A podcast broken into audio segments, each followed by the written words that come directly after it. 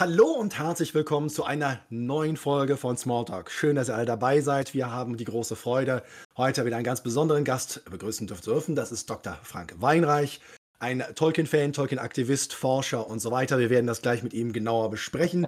Wir freuen uns auf jeden Fall auf einen sehr, sehr schönen Abend, auf eine schöne Stunde. Äh, und bevor ich meine Stimme verliere, weil ich auch ein bisschen rekonvalesziere, wünsche ich euch viel Spaß mit uns, mit euch und äh, schön, dass ihr dabei seid.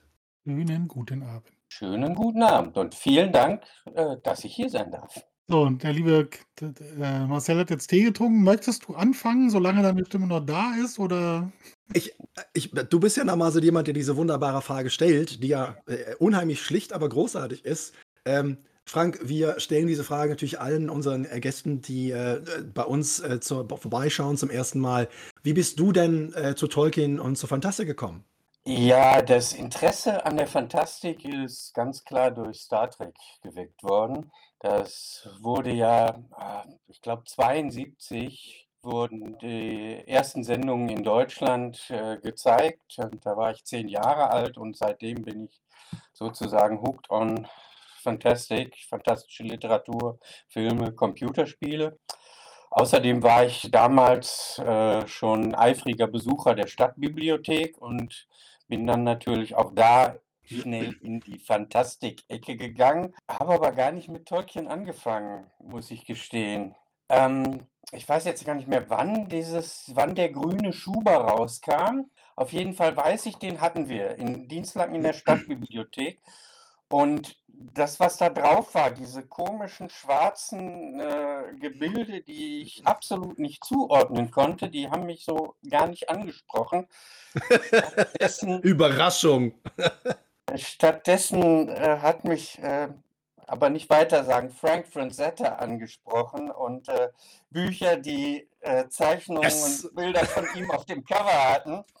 Und so habe ich mit, äh, ich glaube, mit äh, John Norman Gore die Gegenerde mit Fantasy angefangen. Ah, okay. Das benutze ich jetzt nur noch als Beispiel für ganz, ganz schlechte Fantasy.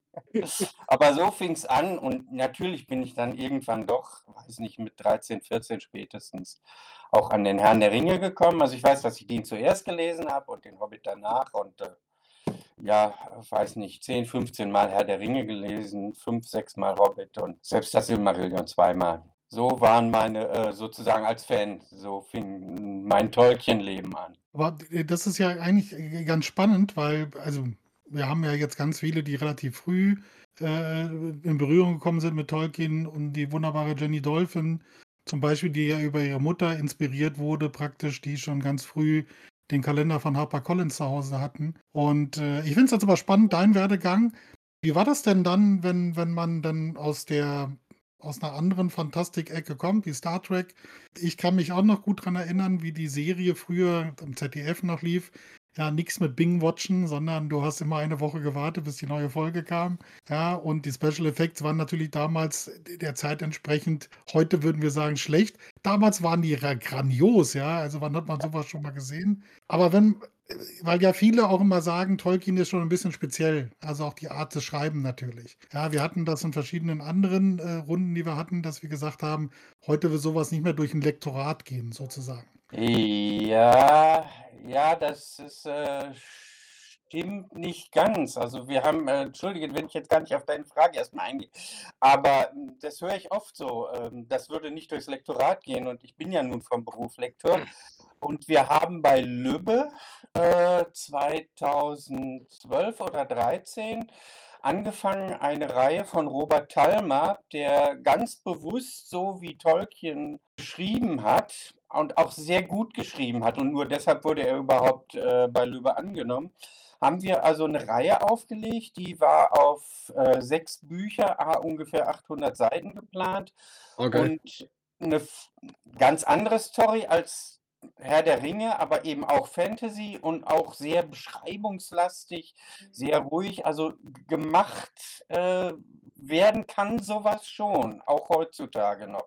Erfordert natürlich einigen Mut vom Verlag, aber es ist nicht so, dass man sagen würde, Tolkien würde heute nicht mehr gemacht. Okay, jetzt aber zurück. Äh, wie äh, bin ich von John Norman? Also Frank, trotzdem vielen Dank nochmal für diesen, diesen Ausflug, weil man das ja so sagt. Das ist mal sehr schön, auch, auch von einem Lektor zu hören. Nee, nee, ist nicht ganz so krass, wie man es teilweise darstellt, sondern sehr wohl möchte man auch solche Bücher mal an den Markt bringen. Mhm. Ja, also, äh, also Klett Cotta äh, zum Beispiel würde da äh, sicherlich vorsichtig, aber die würden da schon an sowas rangehen.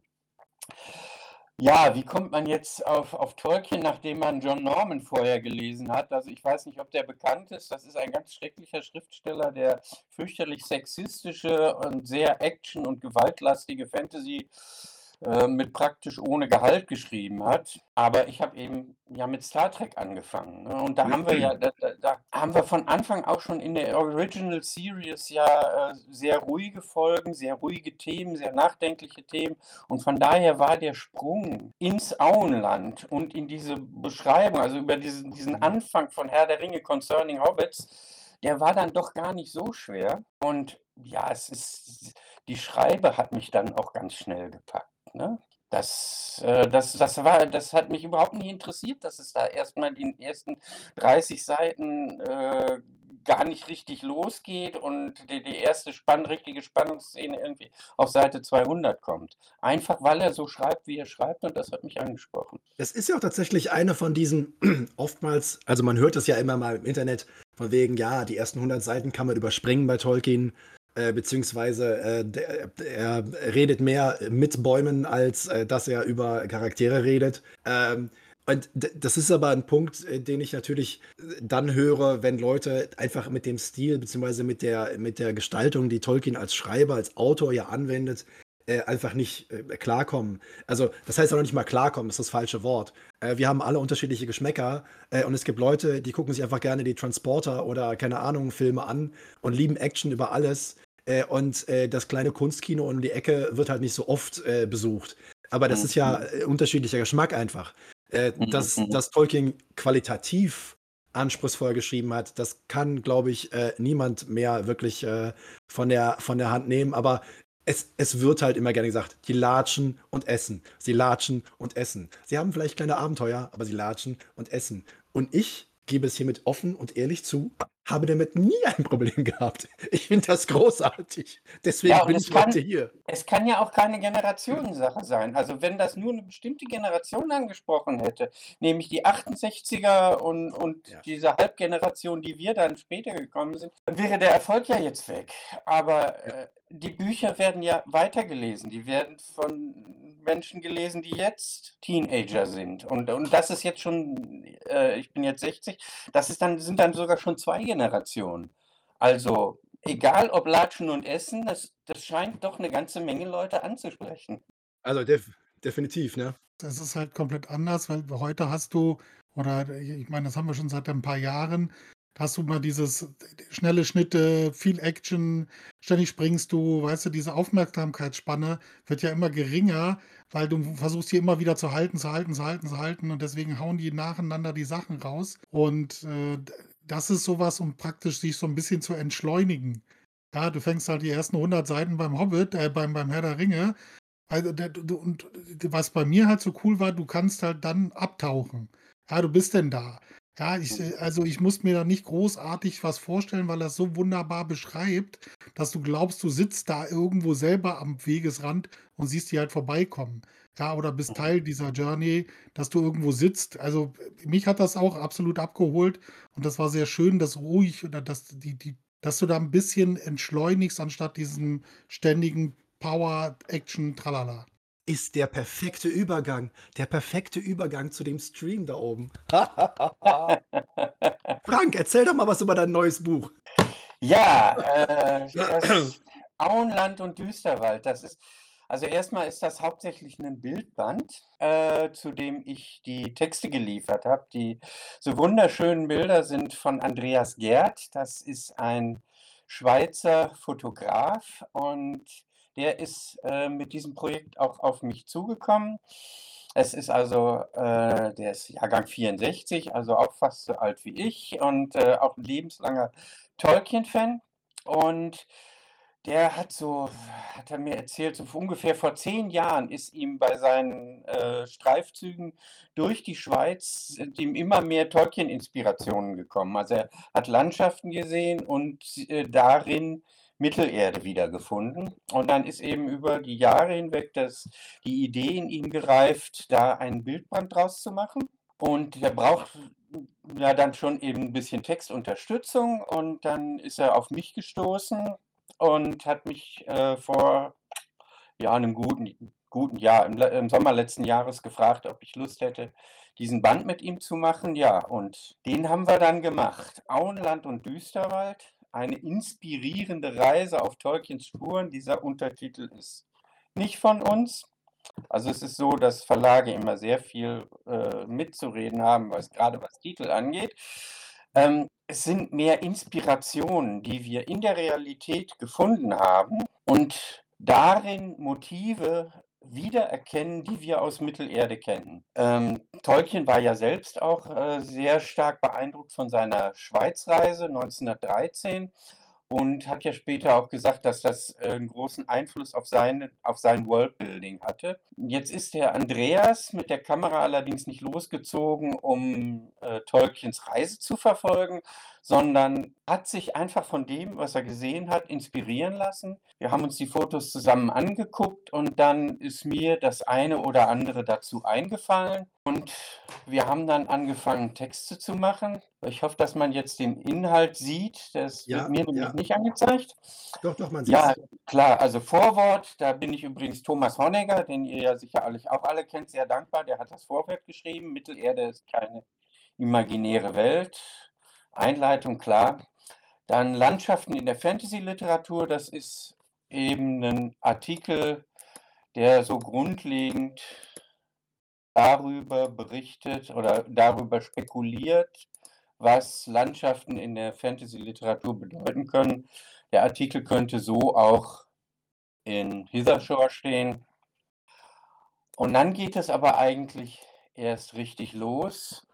Aufbruch in eine neue Welt. Und da haben wir uns sowohl den Hobbit als auch den Herrn der Ringe genommen. Also Silmarillion bleibt jetzt mal außen vor und haben sozusagen die Reise von Bilbo und Frodo ungefähr nachvollzogen, ohne uns jetzt groß an den Inhalt zu, äh, an dem Inhalt zu orientieren, sondern mehr an den Schritten, an den Gefühlen, die Bilbo und Frodo jeweils haben, wenn die ersten Schwierigkeiten auftauchen, wenn es wirklich schlimm wird, wenn es richtig hart wird und dann zum Schluss Erlösung. Und das ist im Prinzip das, was man so als Heldenreise in der Literatur, aber auch in der Psychologie beschreibt. Und die Fotos sind das dominante Element dieser Reise hier. Und dann kommen kleinere Texte von mir dazu, die sich eben jeweils mit einer bestimmten Stufe dieser Reise beschäftigen.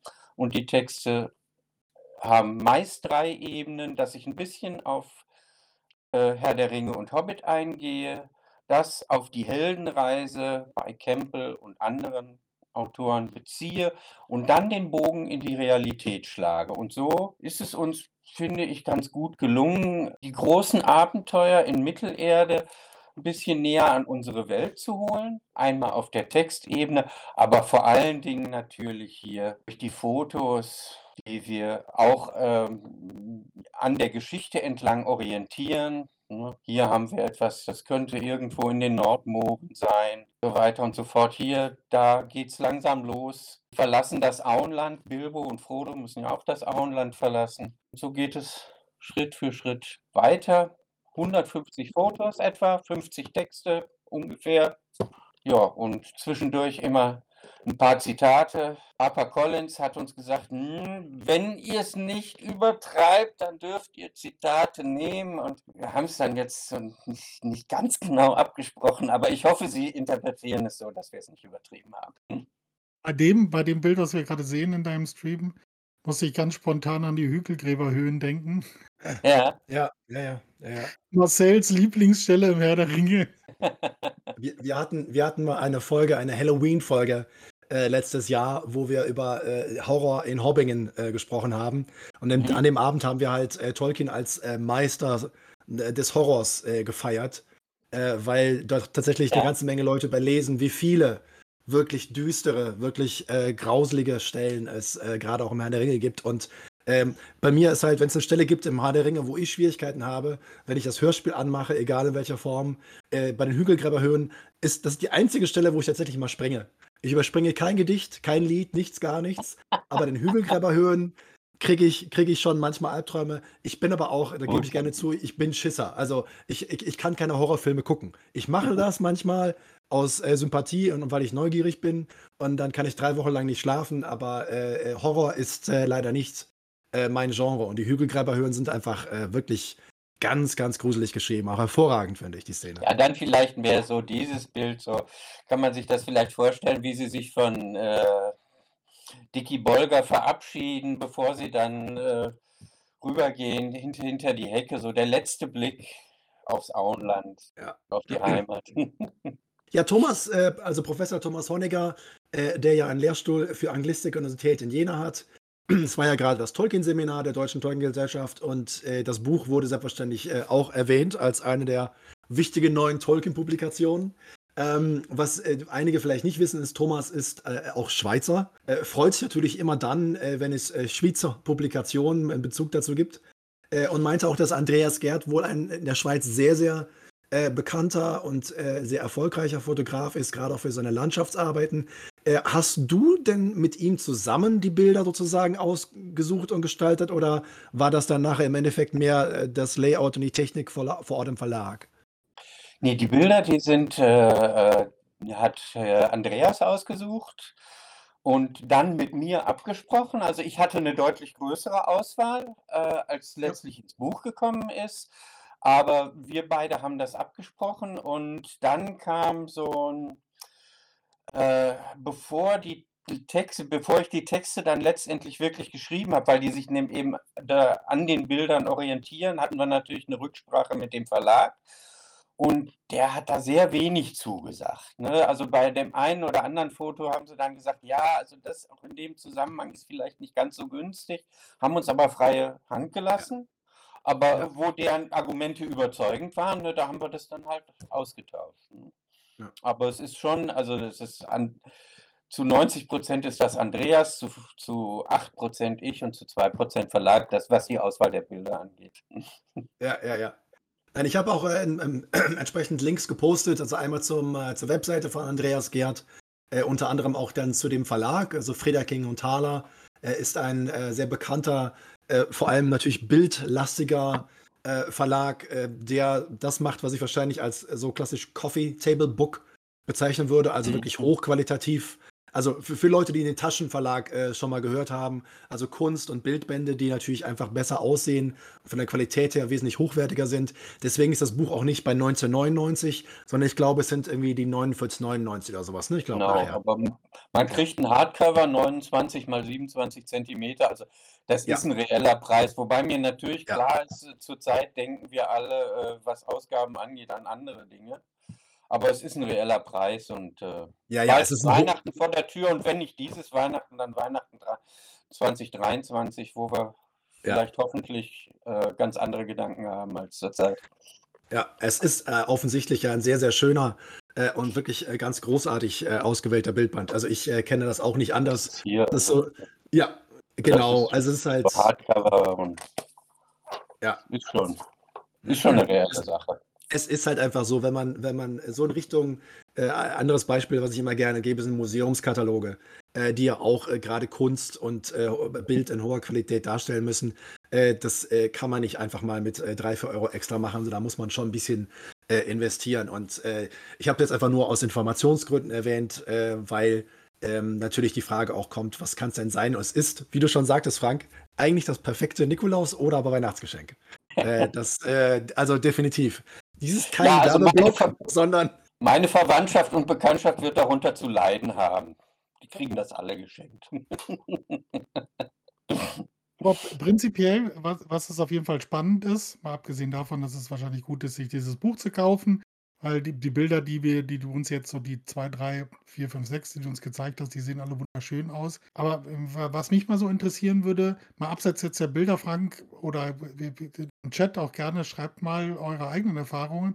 hattet ihr diesen Moment für euch mal, dass du irgendwo gestanden hast und gedacht hast: „Wow, das sieht aus wie in“, ja, dass man dass man so sehr in diesem Thema und Tolkien so mit sich herumträgt, dass man, äh, wie gesagt, an Orten oder an an an Landschaften ist, wo man denkt so: „Jo, so könnte das da auch ausgesehen haben.“ Ja, also ich wohne ja in Bochum, mitten im Ruhrgebiet und es ist schon grüner, als viele so denken, aber es ist eben, äh, hier leben 5 Millionen Menschen, es ist immer noch sehr viel Industrielandschaft und so und die Natur beschränkt sich auf kleine Wäldchen und ein paar Felder, wo Mais, Raps und sonst was angebaut wird. Und trotzdem, selbst hier im Ruhrgebiet, ähm, es fließt natürlich die Ruhr hier durch. Und wenn man, äh, wir haben hier eine Stelle, die ist nur fünf Kilometer von mir weg, da kann ich also wunderbar auch mit dem Fahrrad hinfahren. Das ist übrigens ein ganz toller Fahrradweg, die Uhr entlang. Wenn man da morgens, besonders jetzt im Herbst, hingeht, wenn die Sonne gerade aufgeht und das so von Nebel verhangen ist, da ist mir das zwei, dreimal passiert, dass ich gedacht habe, das könnte auch der Anduin sein. Klar, die Ruhr ist nur 15 Meter breit oder so natürlich nicht der Anduin. Aber wenn das so im Nebel wabert und gerade so die Sonne rüberkommt und das alles so überstrahlt, das war mein Anduin und da habe ich ganz klar sofort an Tolkien gedacht. Wie gesagt, man ist immer manchmal so ein bisschen fasziniert, wie sehr man das so mitnimmt. Deswegen sind die Bilder natürlich auch, äh, äh, wecken das ja immer wieder mit. Und wie wir jetzt schon wieder im Chat lesen, Marcel, kann, magst du mal kurz? Äh, also wir hatten ja zumindest Seattle, USA hatte ich ganz kurz gerade gesehen. Ja, also Mount Rainier ist ja hier erwähnt worden und äh, Talanda meinte äh, die South Downs. Ähm, da gibt es natürlich äh, nicht nur in East Sussex, aber auch äh, woanders natürlich in England die alte Hügelgräber mit entsprechenden Kreidefiguren. Ähm, das ist ja auch äh, eine von diesen Figuren, die ja auch für Tolkiens Inspiration eine große Bedeutung hatte. Und aber wie Heo ja sagte, ähm, es ist, äh, man, man sieht sehr viel mit dem Tolkien-Blick, nennt sie das. Und äh, das beschreibt es, glaube ich, ziemlich gut. Ja, wir haben also, dass ich so langsam bekannt geworden bin in der Tolkien-Szene, das lag letztlich auch an so einer Landschaftsgeschichte, weil wir haben 1999, äh, kurz bevor der erste Film rauskam, hat ein Freund von mir, der Landschaftsfotografie-Kurse gibt, einen Kurs in Dartmoor gegeben und hat mich vorher gefragt, ob ich da nicht mitkommen will und wir das äh, Hörspiel hören wollen. Und dann haben wir, äh, tagsüber gab es diesen Fotokurs und abends haben wir zusammengesessen, haben das Hörspiel angemacht und ich habe vorher immer zwei kleine äh, Vorträge, so von 20, zweimal 20 Minuten oder, oder so gehalten, über den Herrn der Ringe, über die Hintergründe und so weiter. Und das wurde dadurch letztlich da im Dartmoor, das war eine einzige Tolkien-Woche, obwohl das gar nicht das Thema des Fotografiekurses war. Aber nach zwei Tagen abends hören, ist da jeder hingegangen und hat da Mittelerde gesucht. Und Viele haben es gefunden. Also ich glaube, ich kann mich damals daran erinnern, da, weil das macht ja auch so ein bisschen die Runde. Wer möchte gerne bei so einer Reise mit dabei sein? Und ich hatte so ein bisschen das Gefühl, was ja natürlich mittlerweile sich viel größer entwickelt hat. Also die, die äh, Fanindustrie, die Reiseindustrie ist ja mittlerweile auch milliardenstarker äh, Wirtschaftsbereich. Also gerade Neuseeland lebt ja gefühlte mehrere Prozentpunkte äh, des Bruttoinlandsproduktes, äh, wird mittlerweile durch Tourismus vor allem natürlich durch die fantastischen Filme ja generiert. Ähm, aber das waren so die ersten Sachen. Also auch, ich, so wie du es gerade beschreibst, Michael Trout, der ja auch einer der führenden Tolkien-Forscher ist, der kommt auch zwei oder dreimal im Jahr nach England und macht dann Führungen durch die Landschaften, die Städte, die Orte, ähm, die halt Tolkien inspiriert haben. Und äh, ich erinnere mich, dass du es, glaube ich, damals auch mal geschrieben hast, ähm, dass ich mir dachte, oh mein Gott, Dartmoor, das hört sich so spannend an. Nicht nur wegen Sherlock Holmes oder sowas, sondern einfach die Landschaft. Es muss so wunderschön sein. Natürlich findest du da eine Stelle, wenn du ein bisschen genau guckst. Vor allem, wenn es irgendwo einen Baum gibt. Dann bist du ja schon mal gut dabei. Also bei Tolkien ist ja das Thema Baum äh, offensichtlich nicht aus der, das kann man ja nicht ignorieren. Ja. Nee, nicht wirklich. Aber Frank, die, die, die, die wunderbare Talanda hat gerade geschrieben, dass sie als Essenerin äh, deine Umdeutung der Ruhe zu, als Anduin sehr unterstützt. Allerdings äh, sagt sie auch, dass sie mit ihrer Tochter in einem Bach war, der in, in, in die Ruhe mündet, zwischen alten Weidenbäumen. Somit also auf den Spuren von Tom Bombadil. In dem Zusammenhang wäre dann die Ruhe schon eher der Brandywein. Ja, okay, ja klar, das ist äh, die, die Stelle kenne ich nicht. An Weiden an der Ruhe kann ich mich jetzt nicht. Ja, das ist, äh, also, äh, nochmal zur Ruhe, das hast du schon wunderbar beschrieben. Ich habe mal eine Zeit lang, äh, in, in, in der Nähe von Dortmund gewohnt und kenne das Ruhrgebiet eigentlich ganz gut. Und äh, das hat sich über die Jahre sehr verändert. Ja, also von äh, den, den 80ern, wo da noch alles äh, Rambazamba war. Ich habe selber mal angefangen, auf einer Zeche zu lernen. Ja, mhm. und dann, äh, wie das jetzt mittlerweile aussieht. Und äh, da hat die Rückeroberung oder auch diese Flächen für die Natur wieder freizugeben, hat das Bild schon massiv geändert vom, vom Ruhrgebiet. Mhm. Ja, und es ist ja so, ähm, es, es, wir, wir erleben das, wir erleben unsere Umwelt ja jeder ganz anders. Und wenn man so stark Tolkien geprägt ist, wie viele aus dem Fandom, äh, dann sieht man eben auch Mittelerde. Und das ähm, ist eine ganz wichtige Sache, weil es die Kraft von Literatur und gerade auch fantastischer Literatur zeigt. Dadurch machen wir ja wieder einen, Rückbezug von der Realität ins Fantastische und sehen aber auch, wie die Fantastik aus der Realität entstanden ist. Denn natürlich, diese, unsere Erzählerinnen und Erzähler, die diese wunderbaren Bücher schreiben und auch Filme drehen und so weiter, die können ja nur aus dem schöpfen, was unsere Erde hergibt. Und das verfremden sie, aber wir als Publikum nehmen das wahr und, und finden dann diese Sachen, die uns fasziniert haben, ganz da, normal da draußen in der Realität. Und das zeigt, wie, wie eng das alles zusammenhängt. Und das ist eine ganz besondere Kraft, die die fantastische Realitur, Literatur, die jede Literatur hat, aber die die Fantastik vielleicht noch mal ganz besonders, weil sie eben bewusst etwas Irreales erzählt. Und trotzdem, obwohl sie etwas Irreales erzählt, finden wir sie in der Realität wieder. Und das ist ein Thema, das fasziniert mich äh, seit Jahrzehnten. Ja, aber das ist jetzt auch, wir sehen das ja jetzt auch spannend, äh, wenn wir jetzt bei uns in den Chat gucken, halt, wie, wie viele äh, diese Effekte haben. Ja? Der Tour, der zum Beispiel sagt, also er hat das im Bayerischen Wald. Ja, das ist, äh, da würde mich jetzt interessieren, Tour, ist das dann eher so das Nebelgebirge mit, mit dem Düsterwald, der Bayerische Wald, oder eher eine andere Ecke? Aber dass man, dass man, egal wer jetzt praktisch unterwegs ist, dann halt immer diese entsprechenden, also diesen, dieses Gefühl halt mitnimmt, zu sagen, so, wow, hier bin ich jetzt, so sie könnte das hier aussehen. ich, ich mache zum Beispiel, oder ich habe mal eine Weile lang viel Geocaching gemacht und es gab eine Cache, einen Multicache in, äh, in der Nähe von München, der Mittelerde praktisch als, als, als Titel hatte. Ja? Und du bist dann halt so ein bisschen, das war wie so, so, so und wie die Reise äh, durch Mittelerde, die, die, die Frodo macht. Weil wir waren in Moria, wir waren beim alten, wir waren bei den Ents. Und das war so, das war wow. so, wir waren in den Totensümpfen. Das war total irre, weil das waren wirklich immer so Bereiche, die dann auch wirklich so ausgesehen haben, ja. Also wir hatten dann tatsächlich, war so ein sumpfiger Landschaft äh, an am Rande von so einem Industriegebiet und das waren halt die Töten Totensümpfe. Ja. ja. Und Moria war lustigerweise äh, praktisch bei, einer, bei einem Autobahnbau wurde eine Unterführung zugeschüttet. Ja, und da hat Wie sich so Taschen gebildet. Und der hatte dann tatsächlich, durch, da, da, da gab es einen kleinen Durchgang und da konntest du hinten in so, eine, in so eine kleine Höhle rein, ja. Der Kleinste, der mit war, musste da durch. Ich hätte da niemals durchgepasst. Ja, und das war halt, das war super witzig, ja. Und, und, und zum Schluss waren wir in so einem alten Steinbruch und dann in, in so einem Wäldchen, ja, und äh, das hatte was mit dem Nazgul zu tun. Und da wurde es tatsächlich auch dunkel. Also der, wir waren, glaube ich, vier, fünf Stunden unterwegs. Und das war nachher stockfinstere Nacht, als wir uns wieder auf dem Rückweg gemacht haben. Aber den Cache auch tatsächlich gefunden.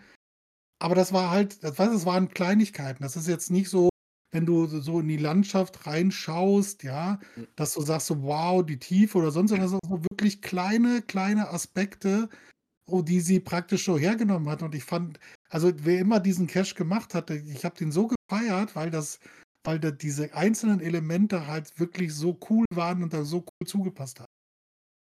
Mhm, also mhm. was für eine Mühe, was für eine Mühe sich die Person da gemacht haben muss.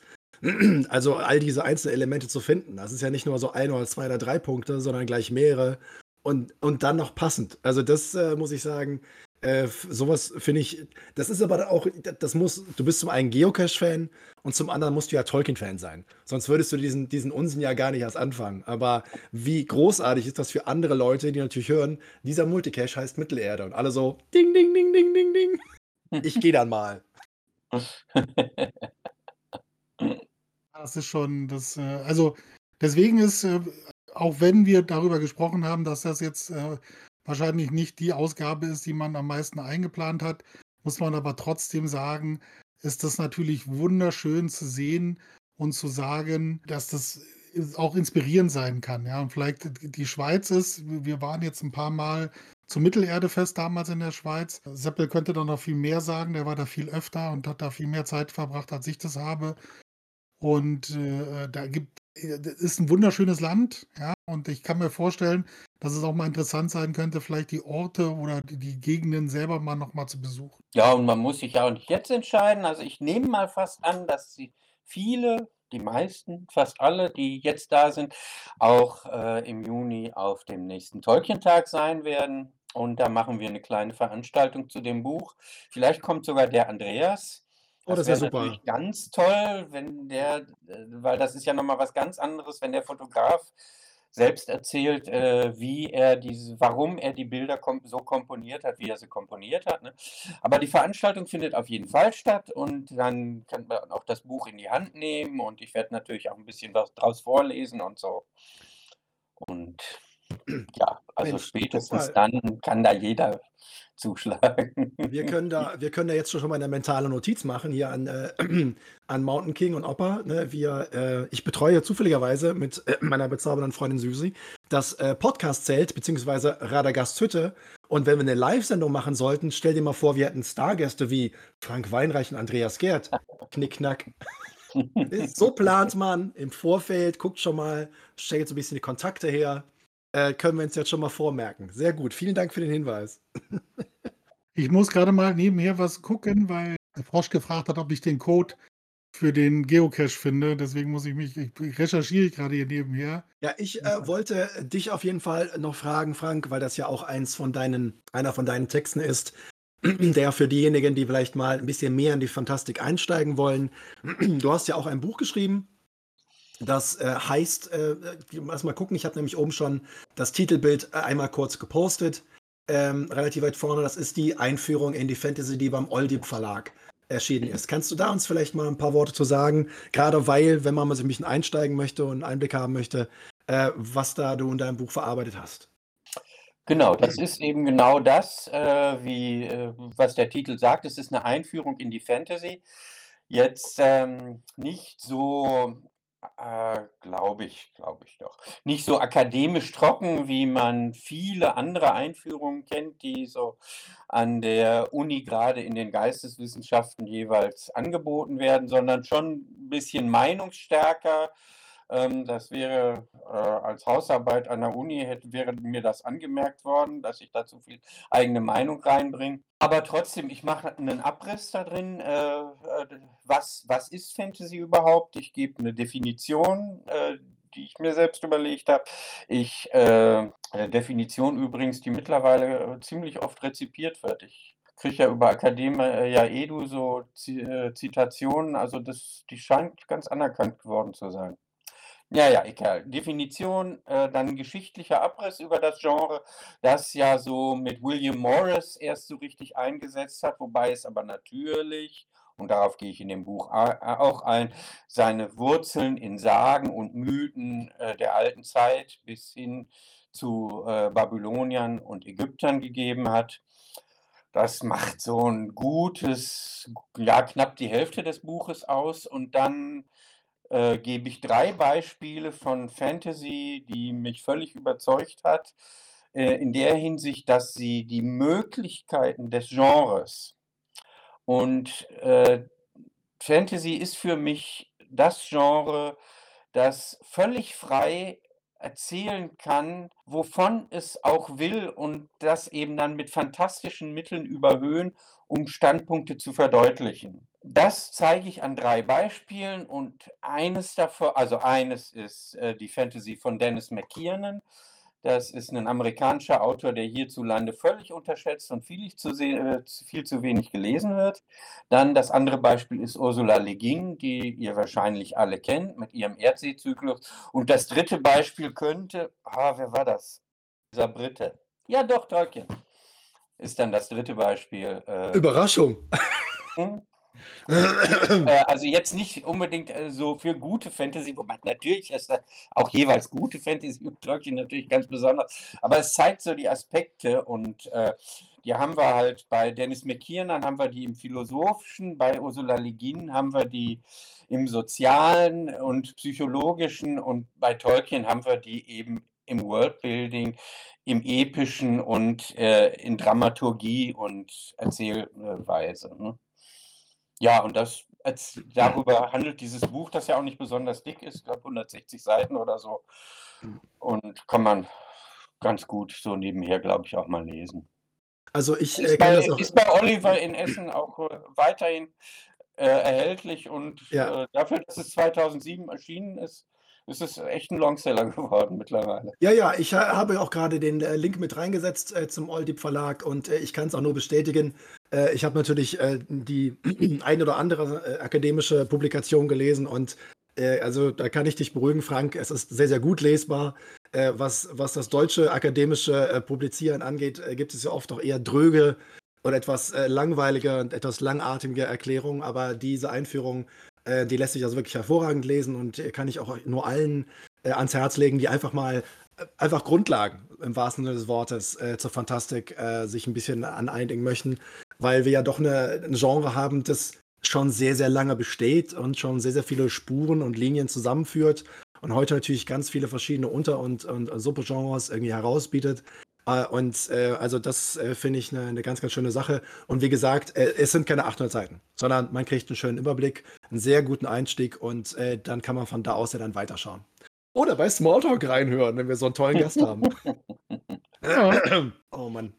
Sehr gut in dem Zusammenhang überhaupt für Fantastik, jetzt nicht nur Fantasy, äh, so um Einblicke zu kriegen, ist natürlich auch von Michael Kloy die Seite fantastischeantike.de. Ja. Kann ich da auch nur sehr empfehlen. Äh, auch wenn ich mich da wiederum selbst empfehle, weil ich da äh, bei Michael in den drei Büchern, die er über die Science Fiction, Fantasy und den Horror herausgegeben hat, jeweils die Grundlagenartikel geschrieben habe. Ja, Aber ja, auch die Seite allein ist äh, sehr informativ und eben nicht typisch dröge. Ne, deutsche Wissenschaft. Äh, ja, ja, ja, ja. Das ist ja ein bisschen, das, das hat mich damals halt so verwirrt, als ich angefangen habe im Studium, dass äh, wenn man die äh, Bücher aus dem angloamerikanischen Raum genommen hat und die waren tatsächlich lesbar, die, die waren in keiner Weise schlechter, irgendetwas, sondern der Stil, einfach der Schreibstil, war einfach viel gefälliger und viel eingängiger, äh, als es dann in dem äh, zum 18. Mal verschachtelten Unter- und Nebensatz äh, im äh, deutschen Bereich. Ich meine, ich bin auch Historiker. Für mich ist ein gutes Buch, wenn es die Seite zu zwei Drittel aus Fußnoten besteht und der eigentliche Text nur aus einem Drittel. Es ist selbstverständlich. Deswegen mag ich Terry Pratchett ja auch so sehr mit seinen Fußnoten. Ähm, aber es ist natürlich im Lesefluss äh, nicht ganz so optimal. Also das, äh, da äh, können, glaube ich, einige deutsche Autorinnen und Autoren äh, definitiv von noch ein bisschen was gucken. Ich schaue mal gerade, dass die, die Sache. Das ist die Tradition, die, die, die da ne, weitergetragen wird und, und auch verlangt wird. Also als ich mein, vor 20 Jahren meine Dissertation abgegeben hatte, mein Doktorvater zu mir gesagt, ja, das ist schon toll, was du da geschrieben hast, aber so wie du es geschrieben hast, da werden wir noch Probleme bei den Gutachtern kriegen. Ja, und tatsächlich, der eine Gutachter, dem hat das auch wegen des essayistischen Stils gar nicht gut gefallen. Aber es hat für den Titel gereicht. Ja, ja, so, ich bin auch wieder 100% da. Ich habe den Cache gefunden. Das hat mich ein bisschen Nerven gekostet, meine Liste der Caches, die ich je gefunden habe, mal zu finden. Ist leider archiviert. Aber ich habe jetzt mal durch Zufall, also falls noch mal jemand äh, grundsätzlich Interesse hat, ich habe das einfach mal gnadenlos gegoogelt und bei Kaiserslautern scheint es auch mehrere Multicaches. Also es gibt jede Menge Caches zum Thema Mittelerde und Tolkien. Ja, cool. Ich poste gerade die beiden Bücher von Michael Kloy, die er herausgegeben hat, die Antikenrezeption, Fantasy und Science Fiction. Damit die Leute das hier auch direkt zur Hand haben. Die sind auch in dem Link. Die Rezeption im Horror kommt in diesen ja. Tagen raus. Oh, perfekt, hervorragend. Sehr schön. Ja, das ist natürlich ein ganz, ganz wichtiges Thema. Äh, und das ist ja auch eine Lücke, die im deutschsprachigen Bereich äh, ja Ding äh, gefüllt werden muss. Und da freue ich mich sehr, dass Michael Kloy da offensichtlich so viele Leute zusammenbringen kann und da so gute Bücher bei rauskommen. Also das ist wirklich ganz fantastisch.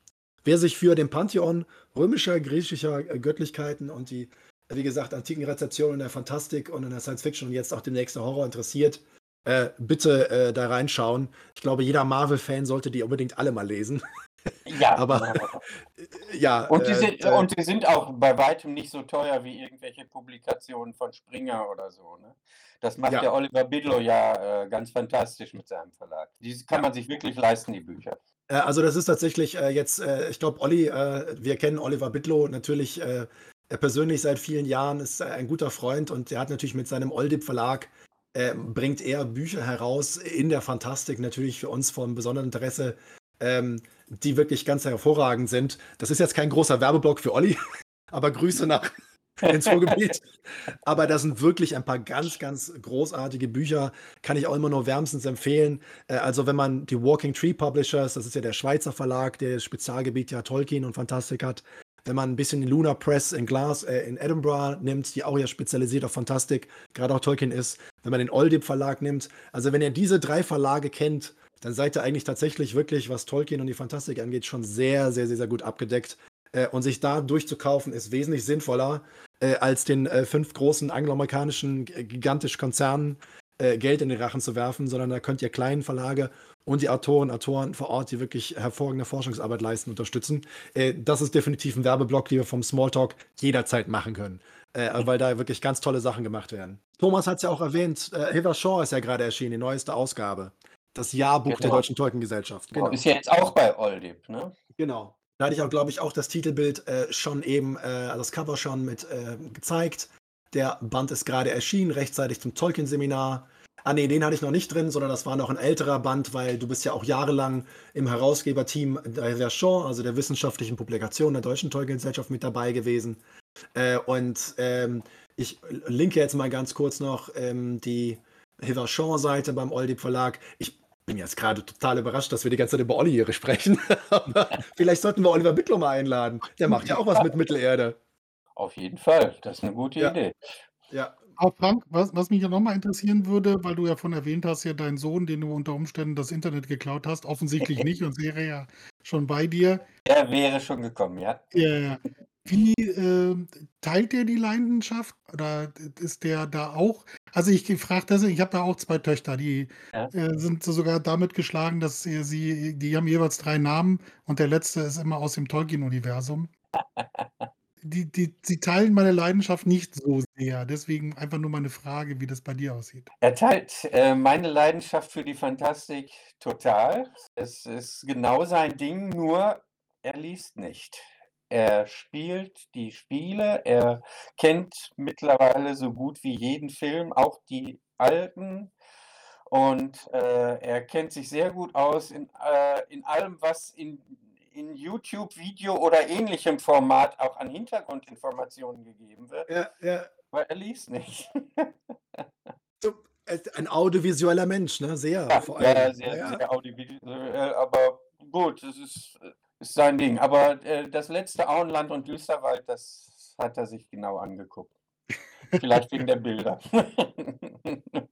nee, aber das ist, äh, das ist eine Sache, die äh, mich schon sehr erfreut. Dass, egal auf welche Weise man Zugang zur Fantastik gewinnt. Und ich finde ja, dass die Fantastik, dass das Denken und das Leben so enorm bereichern kann. Und von daher ist es ähm, nicht völlig egal, auf welche Weise man Zugang hat, aber dass man überhaupt einen breiten Zugang hat und ein großes Interesse, das ist erstmal das Wichtige. Und dann, wie tief man geht und so, das ist gut, das muss dann jede Einzelne, jeder Einzelne selbst wissen. Also das Spannendste ist, äh, bei meiner Ältesten ist es halt so, die ist halt, die gehört zu der Generation Harry Potter. Mhm. Ja, da ist sie halt, da, da, da hat sie alles verschlungen, ja, kennt sich da auch bestens drin aus. Ja. Ja, war mehrfach jetzt schon in London, hat das Theaterstück dort gesehen, hat die Studios mehrfach besucht da. Also die ist da auch sehr, sehr tief drin. Äh, Das ist genau ihre Welt. Und lustigerweise Star Wars, weil sie relativ früh mit mir die Star Wars-Filme gesehen hat, die es da halt Mhm. schon gab. Ja, ein absoluter, also da ist sie auch völlig drin, ja, halt das falsche Franchise. Aber es ist halt Fantasy und das ist ja das eigentlich Schöne daran. Ja, ja, Ja, ja. also das ist das grundsätzlich, was du ja gerade gesagt hast. Es ist, äh, ja, es wäre natürlich schön, äh, wenn, wenn man das lesen würde. Ja, wir merken das ja auch, äh, wenn wir mit Leuten sprechen. Äh, wir hatten das ja halt auf dem Elbenwald-Festival dieses Jahr oder auf den Tolkien-Tagen, wenn du da mit Leuten ins Gespräch Ja. kommst. Ja, und die denen, den, und denen erklären musst, so, ja, das ist das, was du jetzt gerade erzählst, das ist das, was, äh, äh, was du im Film gesehen hast, das entspricht aber nicht dem, was eigentlich im Buch steht. Ja, das ist dann immer sehr witzig und sehr spannend.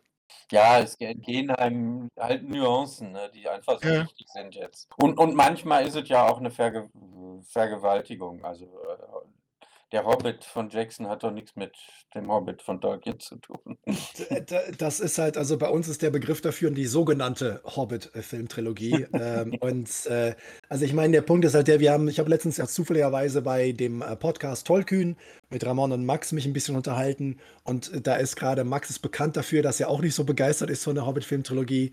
Aber zum Beispiel bei den drei Filmen ist ja der, der erste Film, die, die, die erste Hälfte, also das Ankommen der Zwerge im Haus in, in Beutelsend, diese ganze witzige Interaktion zwischen den Zwergen und Bilbo und Gandalf, da hast du das Gefühl, das ist so liebevoll und sehr herzlich, wie es in dem, kind, in dem Kinderbuch, was man ja eigentlich nicht Ja. vergessen darf, beim Kinderbuch genau dargestellt wird, oh, dieser Käse ist blau, der kann ja nicht gut sein, schwupp. Und das ist so eine Szene, wo ich denke, das ist, das ist halt so lustig und so liebevoll gemacht. Da dachte ich wirklich, Ja. oh mein Gott, wir kriegen hier eine wirklich, wirklich schöne Verfilmung. Und dann kam der Rest. Und äh, das, aber wie gesagt, wir wollen jetzt da kein Fast aufmachen, das ist, äh, glaube ich, ein ganz eigenes Thema für sich. Aber ähm, weil wir ja gerade jetzt zur Serie äh, diese Riesendiskussion immer hatten, ähm, äh, was oder wie man dazu kommt. Also für uns gilt grundsätzlich auch, auch wenn wir natürlich gewisse Ablieben oder Vorlieben haben, für uns gilt, wer immer zum Fandom dazukommt, egal in welchem Weg, äh, ist immer herzlich willkommen. Also da Mhm. gibt es äh, überhaupt keine Diskussion, ob man jetzt äh, Lo- Lotro irgendwie spielt oder andere Videogames oder von den Brettspielen, Tabletop-Spielen oder von den Hörspielen oder irgendwas kommt. Das Spannende ist ja doch, äh, das verbindet ja die Liebe zu dieser Fantastik und zu diesen Geschichten. Äh, und manchmal ist es einfach ganz lustig rauszufinden, wer hat dieses Zitat gesagt. Und mittlerweile können wir jetzt ja sagen, ne, äh, Buch, äh, erste Filmtrilogie, zweite Filmtrilogie, Serie. Und das ist äh, also gerade für mich jemand, der mit den Zitaten ja so viel Spaß hat, ist das ein riesen, riesen Abendspunkt immer. Das ist ein wunderbares Trinkspiel. Absolut großartig. Mein Highlight diesbezüglich ist ja immer noch, Freunde von mir hatten einen Fantasy-Laden in, in Berlin und ich stand in dem Laden und dann kommt einer rein, das war nach dem, ich glaube, nach dem ersten oder nach, dem, nach den zwei Türmen, kam da in diesen Fantasy-Laden und sagt, hier, hier, Herr der Ringe, hier von dem Film, da soll es auch Bücher geben. ja, sowas ist mir, sowas ist mir auf der ersten Ringcon auch, auch begegnet. Hm. Da war jemand, der, der hatte das auch gehört. Ja, aber das ist ja, das ist ja das Schöne daran. Also, es ist ja eine große Welt äh, und äh, obwohl man ja meinen sollte, es gibt Google, also kann man danach suchen. Es ist so viel Information, äh, dass zum Beispiel eine ganze Menge Leute sagen, oh, es gibt eine deutsche Tolkien-Gesellschaft. Und, und das, also, ne, so allein schon diese Reaktion ist halt so, ja, gibt es. Äh, hast du Fragen? Also, das ist ja, ist ja schön, dass sie es irgendwann geschafft haben und ähm, darum geht es ja im Endeffekt. Also, ich freue mich ja und ich glaube, äh, viele andere ja auch, dass wir jetzt in diesem Jahr endlich mal wieder auf Veranstaltungen ein bisschen gehen konnten. Die Pandemie ist nicht vorbei. Wer das glaubt, weiß nicht wirklich, äh, ne, wie es ist. Aber es war ja doch möglich, ein bisschen was zu machen. Also wir waren ja auf dem Belbenwald Festival als Podcast komplett. Wir waren auf anderen Veranstaltungen, Tolkien-Tagen natürlich. Äh, Und da hast du ja gemerkt dieses Jahr, wie sehr die Leute danach verlangt haben, sich endlich wieder mit anderen Leuten zu treffen. Weil das ja gerade diese Gemeinschaft, dieses Fandom auch ausmacht. Dass man sich mal sehen und miteinander Spaß haben kann. Völlig d'accord. Allerdings, was diese Erweiterung angeht, wie jetzt gerade die Rings of Power, da frage ich mich schon, also das, das ist ja nun nicht das ist ja nun nicht Tolkien. Das sind, das ist Fanfiction, die auf äh, Tolkien-Motiven beruht, aber wie viel Tolkien ist da überhaupt noch drin? Und äh, je weiter das in die Gegend, durch die Gegend meandert, äh, desto mehr kommen wir ja irgendwie auch vom, vom Core, vom eigentlichen Kern, von Tolkien, von dem weg, äh, vor allen Dingen auch von dem weg, was er erstmal nur wirklich veröffentlicht gesehen haben wollte. Also er, er wollte, Ja. er ist ja nicht mal mit dem Silmarillion so glücklich geworden, dass er gesagt hat, jetzt bringe ich es raus. Ne? Was Mittelerde angeht, haben wir nur den Hobbit und den Herrn der Ringe. Und die Anhänger. Ja, ja. Mhm. Ja, ja. Und jetzt diesen mit den Rings of Power, äh, also völlig, äh, ist jetzt überhaupt keine Qualitätsfrage. Äh, obwohl ich da natürlich eine Meinung zu habe. Aber äh, das, das, das, läuft so weit, es entfernt sich immer weiter vom eigentlichen Tolkien. Und da frage ich mich, ob man nicht dann doch irgendwo eine Grenze erreicht, wo es dann nicht mehr Tolkien ist. Vielleicht ist das auch tatsächlich was, was wir, was wir hinnehmen müssen, dass das passiert. Ja, alleine wenn du siehst, wie mit den Rechten hin und her gewabert wird, ja, also wer kauft, wer hat die Rechte hierfür, wer hat die Rechte dafür. Ich bin mir auch ziemlich sicher, dass wir von dem einen oder anderen irgendwann in fünf bis zehn Jahren nochmal ein Remake erleben werden, ja, nur damit man mal was Neues rausbringt. Weil man will ja auch gerne Geld verdienen. Ja, also das, äh, mal sehen, was uns da alles noch ereilt in diesem, Ja. in diesem Bereich. Ja, lassen wir uns einfach mal überraschen, was dann da so kommt. Aber ansonsten ist, was ich eigentlich gerade dazu sagen wollte, weil du gesagt hast, du hast auch eine Meinung zu, die hatten wir natürlich oder haben wir natürlich auch.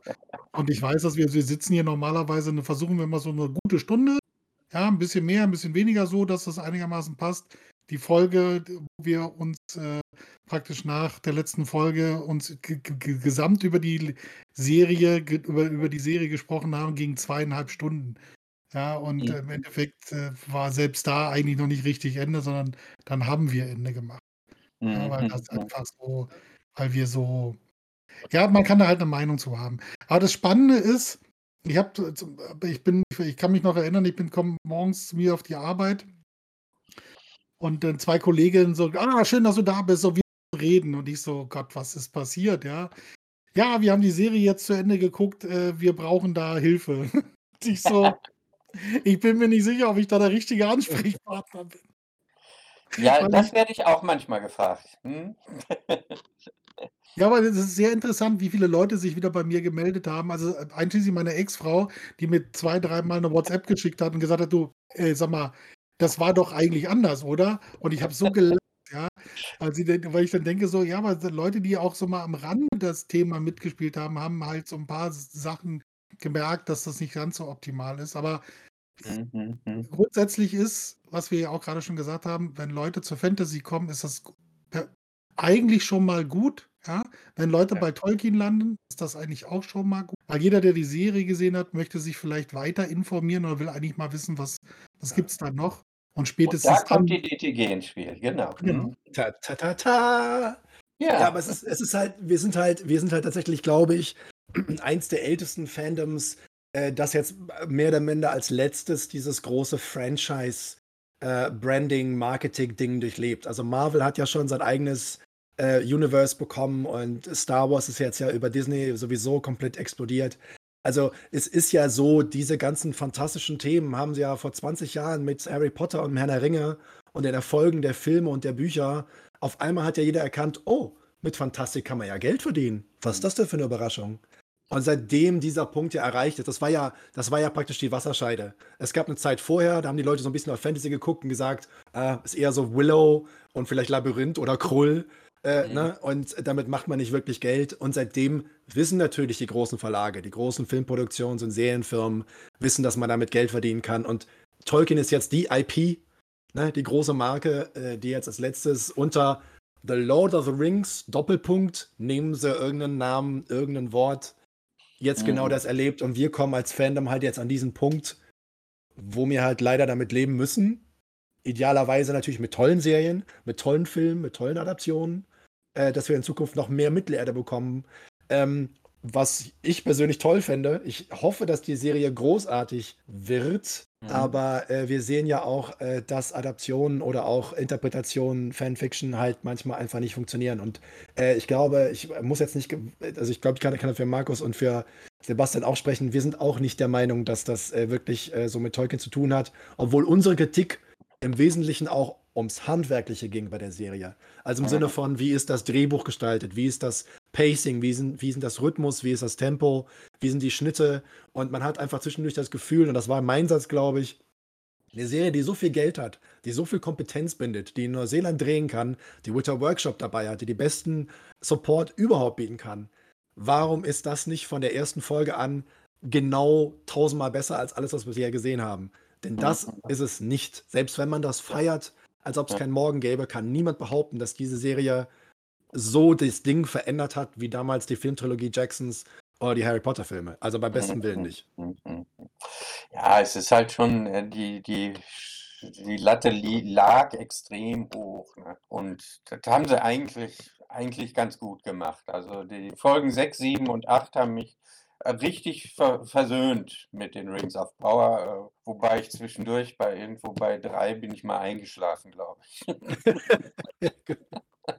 Exposition, Exposition. Ja, es war okay, verdammt. Also, wie gesagt, ich bin Lektor und äh, da hätte ich, äh, da hätte ich sehr angesetzt an den Drehbüchern. ja. Oh Mann. Ja, und damit äh, haben wir unsere Stunde schon wieder fast rum. Es war sehr nett, Frank. Vielen, ich vielen, fand es super Dank. nett mit euch. Danke euch ganz herzlich, dass ich mitmachen durfte. Es ist uns eine ganz große Freude, äh, dass du heute mit uns dabei warst. Äh, ich kann an dieser Stelle noch mal erwähnen, äh, gerade frisch herausgekommen, Andreas Gerhardt und Frank Weinreich, Auenland und Düsterwald. Ihr seht im Stream oben noch ein, zwei Bilder von diesem wunderschönen neuen Buch. Ähm, sehr viel vom Material und von Publikationen von Frank findet ihr beim Oldip Verlag. Ich habe ja die entsprechenden Links in äh, Channel gepostet. Ich werde das natürlich auch noch bei unserem äh, Blogbeitrag auf smalltalk.de äh, in die Shownotes mit reinpacken. Äh, und ich kann nur sagen, also schon mal der Hinweis, ne? nächstes Jahr Tolkien-Tage. Äh, Podcast-Zelt ist hier schon vermerkt worden äh, von meiner Kollegin. äh, und äh, ich bin mir sicher, dass wir uns äh, wiederhören werden. Schön, dass du dabei warst, Frank. Und äh, schön, dass ihr alle dabei wart. Und wir sehen uns dann nächsten Sonntag wieder. Ne? Tschüss. Ciao, ciao. Bis nächsten Sonntag. Danke, dass du dir diese Folge Smalltalk angehört hast. Wir hoffen, sie hat dir gefallen. Wenn du dich über unseren Podcast informieren möchtest, kannst du das gerne über unsere Social-Media-Kanäle tun. Du findest uns auf Facebook und auf Instagram als Smalltalk und auf Twitter als SmalltalkPod wie in Podcast. Dort findest du auch immer den direkten Link zu unserem Discord-Server, auf dem du live mit dabei oder dich mit anderen Tolkien-Fans austauschen kannst. Am meisten freuen wir uns natürlich über ein Like oder Gefällt mir oder noch besser, Du abonnierst uns beim Podcast-Anbieter deines Vertrauens. Das hilft uns nicht nur auf unserem Weg zu Ruhm und Reichtum, sondern es bietet uns auch die Möglichkeit, mehr Leuten Mittelerde näher zu bringen. Vielen Dank im Voraus und vielleicht hören wir uns ja schon bald wieder. Eine neue Folge wird jeden Dienstagabend hochgeladen. Wir freuen uns auf jeden Fall.